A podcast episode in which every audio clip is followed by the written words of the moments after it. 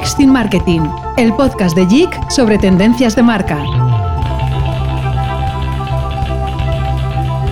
Varias cifras marcan la actualidad reciente del entretenimiento. Por un lado, los 1.3 billones que lleva recaudados Barbie, por otro, los 2.2 que ha acumulado hasta el momento la gira Eras de Taylor Swift, solo en Norteamérica. Y por último, los 133 millones de votos que generó la final de la Casa de los Famosos en México. Son solo tres ejemplos recientes de la buena salud económica de la industria del entretenimiento, pero sobre todo tres ejemplos de la capacidad imbatible del entretenimiento para generar conversaciones orgánicas. Las marcas hace mucho tiempo que aprendieron no solo a pegarse al entretenimiento para mejorar sus ratios de engagement y su capacidad de conversión, sino también a convertirse ellas mismas en plataformas de entretenimiento y romper así las barreras de atención que tenemos como consumidores. Vivimos en un contexto en el que, por un lado, se multiplican las opciones con los players del streaming, el gaming o los eSports, pero en el que también aparecen nuevos desafíos como el cansancio digital o el reto de las reivindicaciones de los creadores, con las recientes huelgas que han paralizado Hollywood a la cabeza.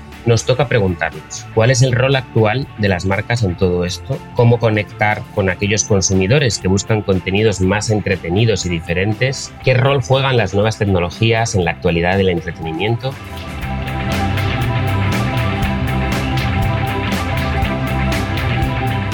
Hola, bienvenidos a Next in Marketing, el podcast de JIC en donde analizamos las tendencias que están transformando y evolucionando el mundo del marketing. En este episodio, nuestra tendencia se titula Entertainment Now y como os adelantamos, hablaremos de la relación entre entretenimiento y marcas. Para ello, hoy nos acompaña Aisha Hamoud, directora de Engagement en JIC México. ¿Qué tal, Aisha? ¿Cómo estás? Hola, David. Bien, gracias. ¿Tú? Pues muy bien.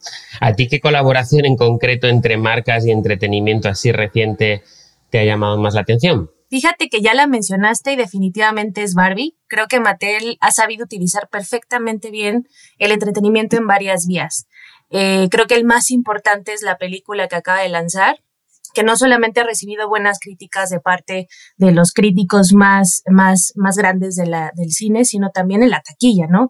Ha contribuido a mantener también relevante la marca para nuevas generaciones. Bueno, pues sí, sin duda.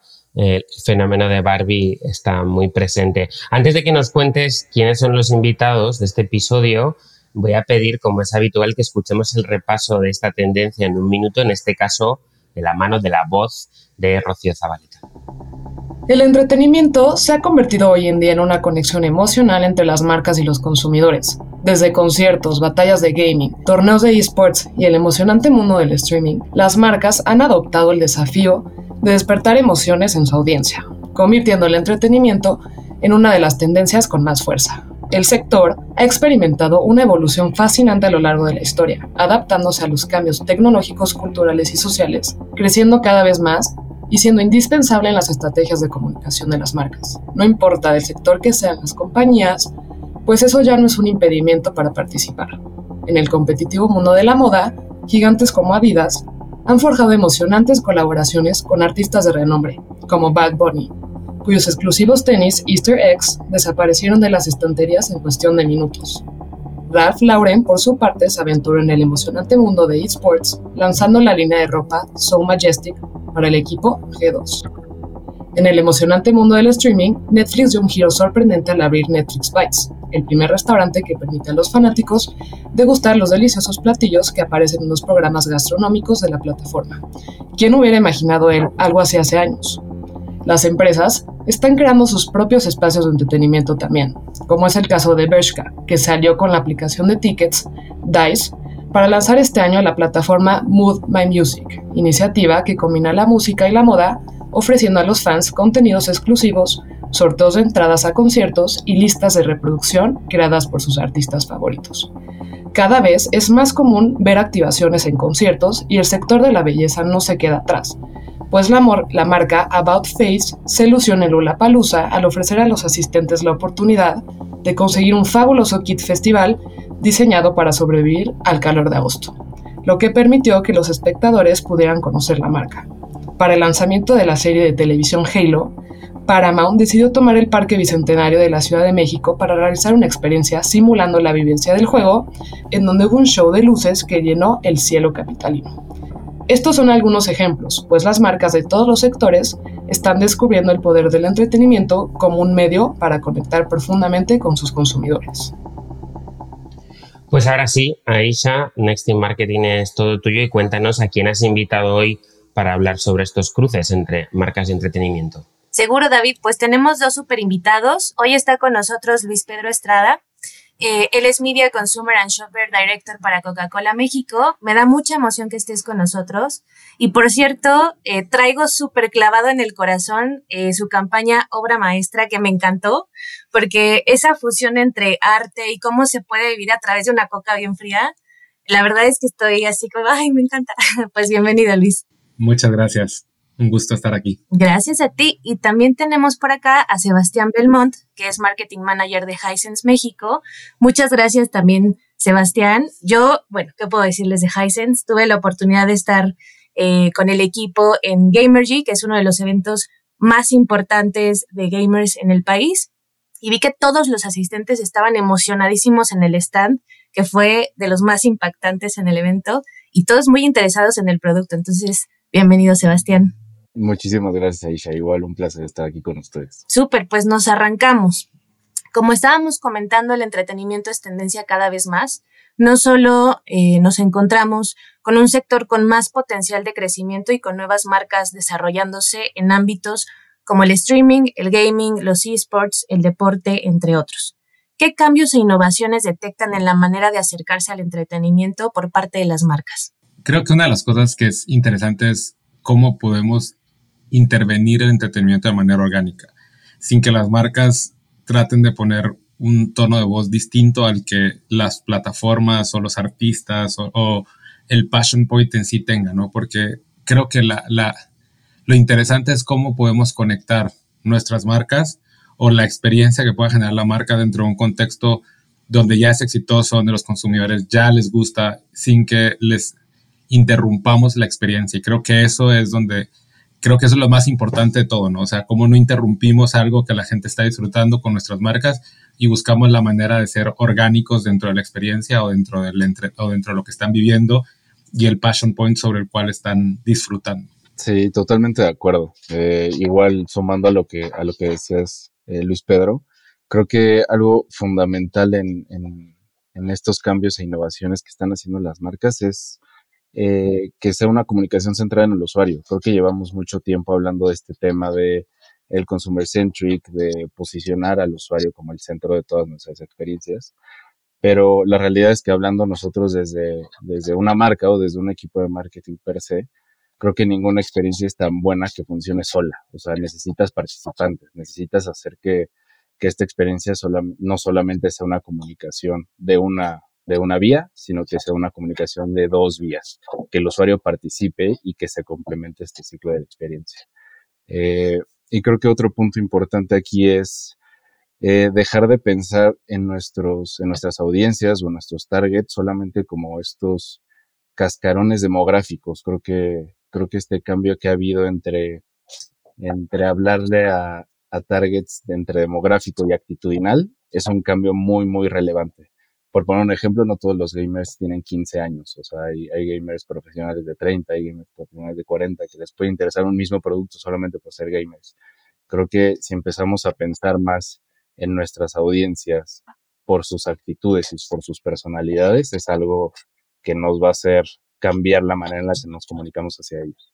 Totalmente. De hecho, creo que quiero rescatar aquí la parte que desean de conectar con los consumidores sin interrumpir justamente eso que les está gustando hacer y va muy entrelazado con lo que dices también tú, Sebastián, de pues que generalmente pensábamos que los gamers son chavos de 14, 15 años y ahora que yo estuve ahí, vi gente inclusive mayor que yo.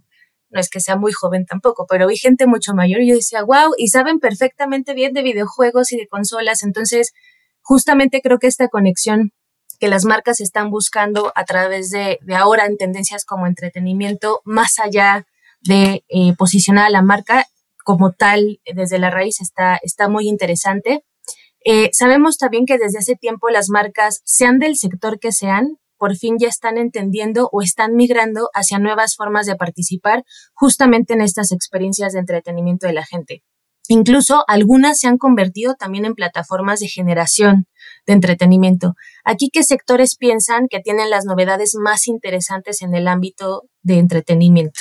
Esta creo que es una buena pregunta porque, curiosamente, uno diría las productoras de, las productoras de entretenimiento, ¿no? Las grandes casas productoras, pero a mí una de las, de las, para mí una de las industrias que más ha revolucionado el mundo del entretenimiento en general ha sido la industria de sports, o sea, lo que está haciendo Nike, Adidas en general y cómo han construido conectar los passion points, o sea, conectar el deporte con la persona, con crear el aura alrededor de los artistas, para mí es un ejemplo de cómo hacer buen marketing. Me gusta mucho la forma en cómo lo están haciendo. Claramente nosotros hemos tratado como en la compañía tener ejercicios con lo que hicimos con Rosalía, lo que estamos haciendo ahorita con League of Legends, pero creo que si alguien ha marcado la tendencia y me gusta mucho y son muy buenos casos, es el mundo del sports. O sea, Nike y Adidas creo que han hecho cosas impresionantes en, en, el sector y creo que son buenos referentes de cómo conectar entretenimiento, sports y todo lo que hacen con su producto de una manera muy orgánica y natural. no, parece publicidad, o sea, es parte de el aura del sports. Yo no me imagino tenis sin Nike, o sea, no me imagino, o sea, es, es parte de eso, ¿no? Sí, de acuerdo. Creo que también otros, otros sectores que le han sacado mucho provecho a este tema de, de, innovación y entretenimiento. Eh, no porque sea Hisense, pero sí tengo que mencionar el área tecnológica, creo que es una parte fundamental ahí. Eh, y rescato esto porque muchos de los sectores que le sacan mejor provecho a este tipo de cosas son los que tienen muy claro qué beneficio le están ofreciendo al, consumidor más allá de solamente ofrecerle un producto. Eh, por poner un ejemplo, en el área tecnológica creo que hay segmentos que más allá de hablarle a un, a una audiencia gamer por querer hablarle a un gamer, le ofrecen algo que va a mejorar su experiencia de gaming. Le ofrecen audífonos mejores, le ofrecen televisiones con mejor este, características de juego.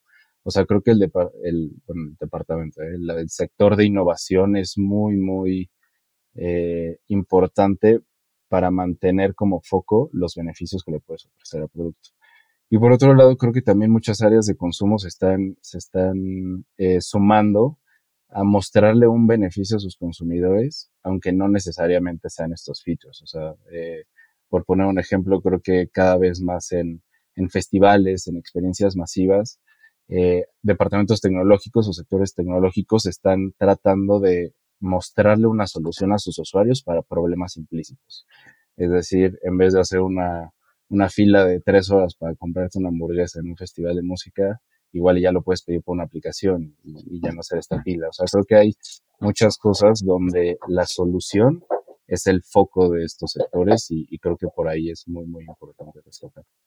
Súper, y eso es sumamente interesante porque justo creo que el entretenimiento puede ir en estas dos vías. Por una parte, pues sí anclarnos también a lo que el consumidor está buscando, pero también en solucionar a lo mejor alguno de los temas, como, como bien comentaban ahorita. Y yo aquí, breve paréntesis, amé la Coca-Cola con Rosalía porque no tenía azúcar, entonces puede tomarme muchísimas y estaban bastante, bastante buenas. Eh, en este sentido, ¿cuáles creerían que son los mayores desafíos a los que se enfrentan las empresas de otros sectores al sumar el entretenimiento en sus estrategias de comunicación? Yo creo que en general como, como anunciantes, como marcas, un poco de, es ceder el control. ¿no? O sea, para mí el entretenimiento va desde claramente música, generadores de contenidos, entretenimiento, pero muchas veces y como marcas nos cuesta, creo que hemos hecho, nosotros en Coca-Cola hemos aprendido a hacerlo de una manera mucho más orgánica y hemos trabajado mucho en ceder el, ceder el espacio al generador de contenido, al influenciador, a la, a la plataforma sobre la cual estamos construyendo para pertenecer y no imponer. ¿no? Porque si yo pongo a un generador de contenido que es muy bueno, que la gente sigue, que disfruta y le impongo mi speech de marca, corporativo, voy a matar toda la magia que pueda tener. Entonces hay que ceder un poquito el control y entender que vamos a co-crear cosas juntos y creo que eso es parte de lo que muchas empresas nos cuesta y me incluyo porque creo que es un proceso y, estamos ahí, pero nos cuesta ceder el control y de entender que no es el mismo nivel de producción todo, que no es el mismo lenguaje todo, que no puedo decir lo mismo, lo puedo decir de muchas formas pero no siempre va a ser el mismo discurso al corporativo al cual estamos acostumbrados a decir, ¿no? O sea, es ceder un poquito el control, co-crear y, y un poco lo que te decía, o sea, ser parte orgánica de la plataforma y tratar de hablar el lenguaje que se habla en la plataforma sin ser el tío viejo que está tratando de bailar algo bonito, ¿no? O sea, no, sin ser el, el, el, abuelito que está tratando de entrar en parecer cool, sino entrar de una manera orgánica, entrar de una manera natural y entrar en el lenguaje sobre, sobre todo que se está viviendo, que se está trabajando sobre la plataforma o, Passion Point entretenimiento que estemos hablando. Sí, yo coincido 100% contigo y, y, rescato los dos puntos que habías comentado antes, Luis Pedro, de eh, creo que el mayor desafío de las marcas es que, su comunicación no se ve orgánica. Eh, creo que ha pasado mucho que, que, puedes ver una marca y que la comunicación no te macha o no te hace sentido y creo que eso, en lugar de hacer un impacto positivo, lo hace dos veces negativo. Eh, creo que entre más orgánico pueda ser tu alianza con estos nuevos consumidores, con estas nuevas audiencias, eh, no solamente va a ser un éxito en esa, en esa plataforma de comunicación, sino que eventualmente a un mediano y largo plazo te va a generar una lealtad en el consumidor, que creo que eso es lo que todas las marcas aspiran a tener, ¿no?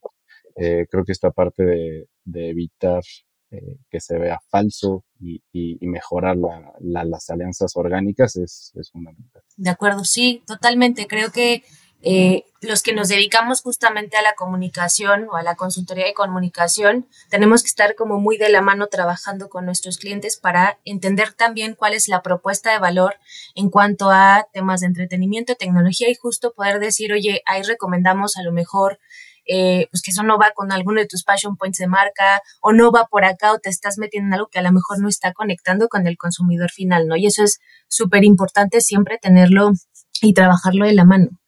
Em, en este sentido también vemos que las marcas de entretenimiento como Spotify, YouTube, Netflix están innovando constantemente para no pasar de moda. ¿Qué piensan que pueden aprender de estas marcas para aplicarlo a las suyas? ¿Cuáles como, como esas enseñanzas que ustedes ven en, esas, en esos grandes monstruos que a lo mejor se puedan replicar de manera más natural, eh, tanto por ejemplo en, el caso de Coca-Cola o en el caso de Hisense? Voy, si no, yo creo que un poco lo que decía Sebastián al principio y es un tema de consumer centric. Yo creo que estas plataformas lo que están haciendo es entender a su consumidor, cómo los consumidores viven sus plataformas o viven las tendencias y adaptarse a eso de una manera más rápida. Yo creo que para mí eso, eso como compañía es clave de entender cómo, cómo podemos ser más ágiles, cómo nos podemos mover más rápido. Para nosotros, en la plataforma, por ejemplo, de Creations, que es donde estaba Rosalía, ha sido una plataforma de, de, de aprender, ¿no? Porque nunca habíamos tenido in and outs con marca Coca-Cola de esta manera. Y el año pasado nos, nos ligamos a Marshmallow, este año Rosalía, ahorita estamos con League of Legends. Entonces es entender un poquito cómo podemos ser vigentes y cómo podemos movernos más rápido y curiosamente cuando las marcas en general, y me atrevo a decir que la mayoría, nos unimos una tendencia es cuando la tendencia ya es mainstream. ¿no? Y estas plataformas lo que tienen es que viven la, ven la tendencia a venir porque tienen toda la data. ¿no? O sea, Spotify sabía de entrada que los corridos tumbados estaban creciendo a un ritmo acelerado y cuando nosotros no nadie vio venir a Peso Pluma, y ya cuando nos dijeron, ah, es el número uno del mundo, todo el mundo dice, ¿quién es Peso Pluma? Spotify lo sabía desde un inicio porque tenía los números. Entonces creo que es un poco entender qué tendencia está pasando, cómo nos vamos a sumar y, y nosotros creo que como marca usamos mucho los partnerships que tenemos con estas plataformas para poder mantenernos actualizados de las tendencias, saber cuáles vale la pena entrar, cuáles realmente nuestra marca no tiene un, no tiene un rol ahí y también es saber escoger las batallas, porque no es que yo vaya a entrar a una tendencia porque está bonito, puedo tener un backlash, puedo ser irrelevante, entonces también entender dónde está mi consumidor, dónde están las personas que consumen mis marcas y, y en qué tendencia me puedo sumar de una manera orgánica y consistente y en cuál realmente no vale la pena, porque también creo que a veces todos corremos detrás de the new shiny thing y pues eso no siempre es bueno. Sí, creo que, creo que también algo que, que han estado haciendo estas marcas, además de muchas otras, es el tema de personificación. O sea, creo que es muy importante el tema de, de poder ofrecerle una experiencia personificada al usuario. Eh, cada vez es más, es más importante alejarte de este tema donde te metan en una, en, en una bolsa igual que a todos los demás eh, y que tú puedas personificar tu experiencia, tu plataforma, tu perfil. Eh, y esto se traspola en muchos sectores, no nada más en innovación y en, y en aplicaciones. Creo que Eh, aquí dándote un pase a gol Luis Pedro cuando lo hicieron en Coca-Cola con los nombres en, las botellas. O sea, creo que este tipo de experiencias que le pueden ofrecer al consumidor, eh, poder entender el entretenimiento desde una perspectiva única, desde una perspectiva donde el usuario se sienta único en esa experiencia, eh, creo que es algo muy, muy rescatable de estas, de estas marcas que mencionabas, Aisha. Y por otro lado, mantener las cosas simples. A veces eh, creo que estas marcas también se alejan mucho de, este tema de spam de aplicaciones y de spam de, de complejidad de uso y se van directamente a lo simple. Creo que eso es algo que, que podríamos tomar también como mucha relevancia. Totalmente, y creo que es vital y súper importante que, que como líderes de las partes de marketing de las marcas esté muy claro eso, ¿no? De repente hemos visto casos en que muchas marcas quieren retomar mil cosas y no está como tan alineado, entonces son como llamaríamos en México disparos al aire porque a lo mejor nada de eso construye justamente a un enganche emocional con los consumidores o a, una, a, una reputación, ¿no? A largo plazo. Eh, me gustaría lanzar esta pregunta para, para Luis Pedro. Eh, ¿Cómo han logrado establecer estas conexiones emocionales más fuertes con su audiencia a través justamente del entretenimiento? Ahorita ya nos has platicado como de varias plataformas y varias cosas que han realizado y cómo ha impactado positivamente en la imagen de la marca. Sí, nosotros, nosotros una de las cosas que estamos trabajando y creo que como compañía es nuestro, nuestra, el North Star, o donde estamos apuntando es movernos de impresiones a experiencias. Y eso ha cambiado la forma en cómo estamos haciendo marketing, porque ya no estamos jugando un rol de, awareness, estamos jugando un rol de relevancia. Y en relevancia tiene mucho que ver con cómo conectamos de una manera mucho más natural con la forma en cómo vivimos las cosas. El año pasado nosotros eh, desde Latinoamérica lideramos la campaña global de Navidad y una de las cosas que dijimos es, ok, estamos compitiendo contra Mundial, sabemos que Mundial es súper relevante, la gente está súper enganchada, ¿cómo podemos reinventar la Navidad a una audiencia o a un consumidor que es totalmente distinto, que vive la Navidad distinta? Y que sí, o sea, están esos grandes anuncios de Coca-Cola que todos sabemos de Navidad que eran que te sacaban la lágrima o que marcaban el inicio de la Navidad, pero ya no estamos ahí. Y creamos una miniserie, o sea, filmamos tres mini, mini, una antología realmente, filmamos tres cortos de distintas formas de vivir la Navidad. Uno se filmó en Estados Unidos, otro se filmó en México y otro se filmó en Londres. Y en un poquito entender las distintas formas de vivir la Navidad en una plataforma de streaming. Estuve en Amazon Prime con números súper buenos a nivel global. Entonces eso, o sea, es cómo mantenemos la relevancia y el tema de emocionalidad no siempre es llorar, a veces es divertirme, a veces es pasar un buen momento, a veces es porque realmente la moneda de cambio y la transacción es el tiempo, ¿no? O sea, si estoy dispuesto a pasar tiempo con lo que me estás mostrando, con tu marca, y la verdad, una, creo que Navidad fue un buen ejemplo de eso, porque era el, el, el histórico del comercial precioso que siempre hacíamos, a movernos a una plataforma de streaming con short videos, pero igual eran de 12 minutos cada uno, con narrativas distintas, que la verdad funcionó muy bien y creo que ese es un poco eh, el, el, juego o el nuevo juego, ¿no? O sea, creo que hay que jugar el juego a la relevancia más allá del de que me conozcan. Sabemos que Coca-Cola nos conocen, pero cómo me vuelvo relevante en una nueva generación eh, es, es, creo que el reto y donde estamos trabajando ahorita. Totalmente, y, te puedo decir que a lo mejor nosotros como, como audiencia eh, yo recuerdo desde chiquita que siempre estás esperando ahora a ver qué va a ser Coca-Cola, porque cómo, cómo han logrado evolucionar de que sea una bebida a que ahora sea toda una experiencia el poder comprar o coleccionar o estar buscando el nuevo comercial o el a ver ahora qué van a hacer si es en un concierto, en un partido o en qué. Creo que es como súper relevante y, y, y creo que sí, justo ha sido algo como muy positivo para la marca y todos la conocemos por, por eso, no nada más por el producto per se. Em, esta pregunta ahora es para Sebastián. eh, Hisense es, bueno, conocida por su amplia gama de productos electrónicos que van desde televisores hasta línea blanca. ¿Cómo crees que integra la empresa la tecnología y la innovación en sus productos para mejorar justamente esta experiencia de entretenimiento con los, con los consumidores? Sí, creo que primero que nada ahí es entender nuestro negocio como un facilitador, en lugar de entenderlo como un producto. Eh, si partimos de entender nuestros productos como un facilitador para la vida de las personas, creo que desde ahí empiezas a, entender cuáles son las soluciones que te estamos mostrando.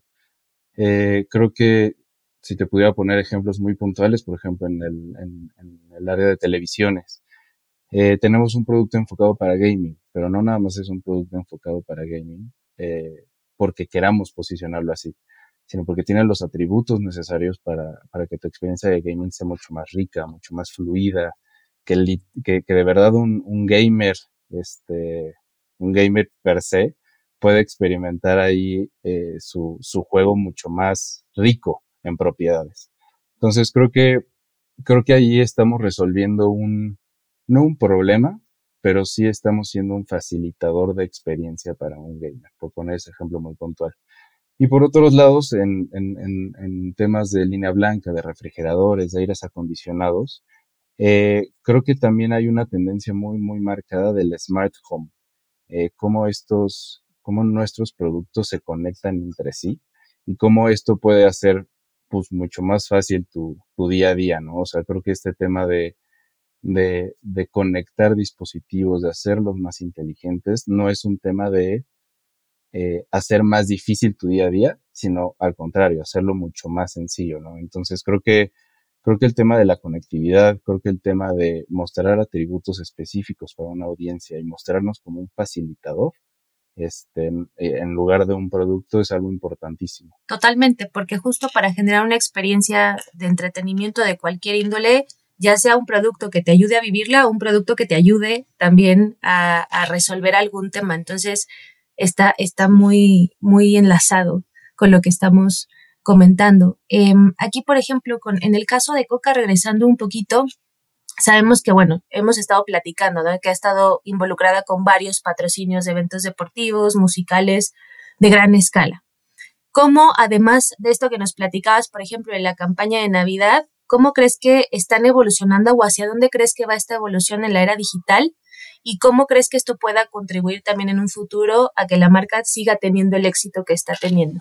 Bueno, yo creo que una de las cosas es, por mucho tiempo, por ejemplo, patrocinábamos un concierto, ¿no? Y era limitado a las 50 mil personas que asistían al concierto. Entonces, estábamos en un festival y se limitaba al espacio físico y a las personas que asistían al evento. Creo que la evolución que estamos teniendo y donde estamos trabajando es cómo nosotros nos movemos hacia una plataforma donde puedas vivirlo desde casa, donde el streaming juega un rol, donde puedas amplificar de una manera muchísimo más grande alrededor de lo que estamos haciendo, más allá de las personas que asistan. Y eso está powered by tecnología, ¿no? O sea, streaming, influencers, eh, puedes vivir la experiencia, puedes vivirlo desde otro país, ¿no? O sea, te podemos, estamos en Rock en Río, pero puedes vivir la experiencia en México, estamos en Coachella, pero puedes la vivirla en Brasil. Y creo que es un poco lo que estamos tratando de hacer. Cómo expandimos las experiencias más allá de los espacios físicos y los llevamos a espacios digitales donde también puedas vivir una experiencia similar o una experiencia diferenciada que lo conectas con la marca para poder ampliar el alcance al que puedas tener, ¿no? Entonces, eso incluso te hace ver las cosas muchísimo más grandes y de una manera muchísimo más orgánica y bonita, ¿no? O sea, el streaming de Coachella, México es el segundo país que más se conectan. Ok, ¿cómo lo podemos aprovechar? ¿Qué cosas podemos hacer? ¿Cómo lo hacemos? Creo que es un poco por ahí donde hemos estado haciendo. O sea, no limitarlo al espacio físico, que sí es importante y lo activamos súper bien, pero cómo esa experiencia también la podemos llevar al espacio digital para poder conectar con muchísimos usuarios más y, llevar la experiencia y masificarlo un poquito más. Súper. Y replicando un poco esta pregunta ahora para Sebastián, eh, pues igual ha patrocinado muchos eventos deportivos importantes como la Copa Mundial de la FIFA y recién platicábamos Gamergy. ¿Cómo crees que este tipo de patrocinios ayudado también al posicionamiento de la marca y cómo crees que pueda relacionarse con esto que estamos platicando de entretenimiento? Creo que el eje rector de estos ejemplos es acercarnos con, con las audiencias que nos interesan desde, un, desde una perspectiva de pasión y emoción, buscar dónde podemos convivir con ellos en donde sí genera un sentimiento. Por ejemplo, en, en el tema del patrocinio de, del Mundial, del patrocinio de la Euro, todos estos patrocinios deportivos que hemos estado teniendo en los últimos años, no solamente nos han ayudado a posicionarnos localmente, sino también a mostrarnos como una marca globalizada, porque estos, estos patrocinios generalmente son a nivel global. Y eh, en ese caso específico, la realidad es que todos lo sabemos, México es un país muy, muy futbolero y que, y que generalmente este tema de fútbol es, eh, lo buscas como una experiencia para convivir, para estar con amigos, para estar con familia, hasta para ir de fiesta. Entonces, muchas de estas experiencias o cómo nos subimos en estos, en estos patrocinios es un poco como traductores. ¿Cómo traducimos esta experiencia que se llama mundial a esta experiencia que se llama Bell Mundial con nuestros productos, ¿no? Eh, creo que es acercarnos a ellos desde, un, desde una perspectiva de un momento que, que les genere pasión y emoción y poder traducir los atributos de marca en, en, un sentimiento para ellos. Y por parte de Gamergy, igual como les mencionaba, hay un producto muy, muy específico para esta audiencia y que tiene las características especiales para esta audiencia. Eh, y creo que el reto más importante aquí, y, le dimos mil vueltas y lo platicamos con muchas personas, es cómo hacemos que, que los interesados y los asistentes participen en, en, esta, en esta experiencia. Sin ellos, la realidad es que solamente se hubiera quedado como una participación muy ambigua. Dependemos de ellos para generar esta experiencia y para, y para seguir construyendo esta experiencia de marca. Entonces creo que, creo que si lo traducimos y lo simplificamos es solamente buscar momentos que les genere pasión y emoción y un sentimiento. Pues Luis, Sebastián, se nos acaba el tiempo y la verdad es que yo no quiero que terminemos este episodio sin hacer referencia al título de nuestro podcast, que es Next in Marketing, y preguntaros cuál es para vosotros esa próxima gran tendencia del marketing a la que tendríamos que prestarle atención. Creo que Sebastián lo mencionó y eso va a tener muchas implicaciones, que es una tendencia que viene desde hace mucho, pero que va que está cambiando y va a seguir cambiando, que es el tema de personalización. Y eso creo que nos va a llevar a muchas, a muchas cosas a lo largo del tiempo. O sea, como cada vez, cada vez dentro de un producto masivo generas una experiencia personal que conecte de otra, a otro nivel con los consumidores, ¿no? Como, como es masivo, pero es personal, creo que eso todavía lo estamos experimentando, creo que es una tendencia que lleva bastante tiempo, pero va a seguir dibujando y desdibujando la forma en cómo hacemos marketing y sobre lo cual todos debemos enfocarnos para poder seguir actuales, ¿no? Porque al final lo genérico, lo masivo, ya, ya no conecta de la misma manera como lo hacía antes y está bien que me conozcan, pero si, no me, si me conocen y no me quieren, si me conocen y no me consumen, no funciona. Entonces creo que para mí esa es la gran tendencia, que ya lleva un tiempo, sí, pero sigue, sigue como, como evolucionando todo lo que hacemos y va a seguir evolucionando todo lo que hacemos de aquí a los próximos años. Sí, yo estoy de acuerdo. Antes de, antes de escuchar tu respuesta, Luis Pedro, mi respuesta iba a ser como ejemplo TikTok y creo que tiene tiene mucho que ver con, con lo que acabas de comentar. Eh, creo que TikTok, sea su usuario o no, creo que ha sido bastante impactante cómo ha generado eh, consumidores y cómo ha generado audiencia y todo es a raíz que entienden a los consumidores y que tienen una experiencia personalizada.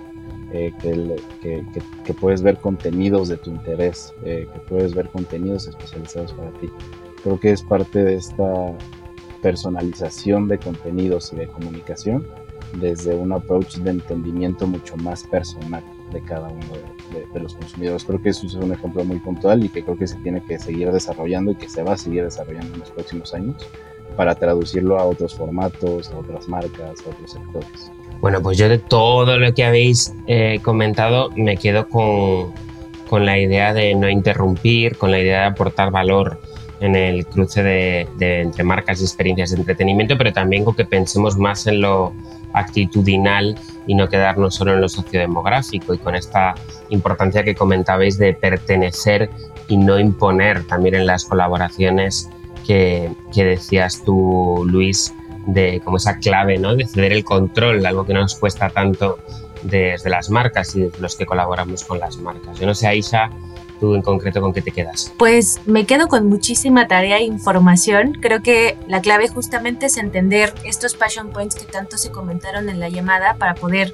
saber hacia cuál tendremos o hacia cuál podemos participar, seguir vigentes a través de valorar en qué tendencias y cómo puede entrar cada marca, entender al consumidor y también el cómo las marcas se pueden convertir en facilitadores de las experiencias, ya sea como un insumo básico o a través de tecnología que pueda llevar esta experiencia a otro nivel. Bueno, pues ahora sí, muchas gracias Luis, Sebastián, Aisha por haber participado en esta nueva tendencia y para todos los que nos escucháis, si queréis saber más sobre la tendencia, como siempre hacemos, tenemos más artículos por parte de otras muchas marcas en nextinmarketing.llorenticuenca.com. Os esperamos en el próximo episodio. Un abrazo.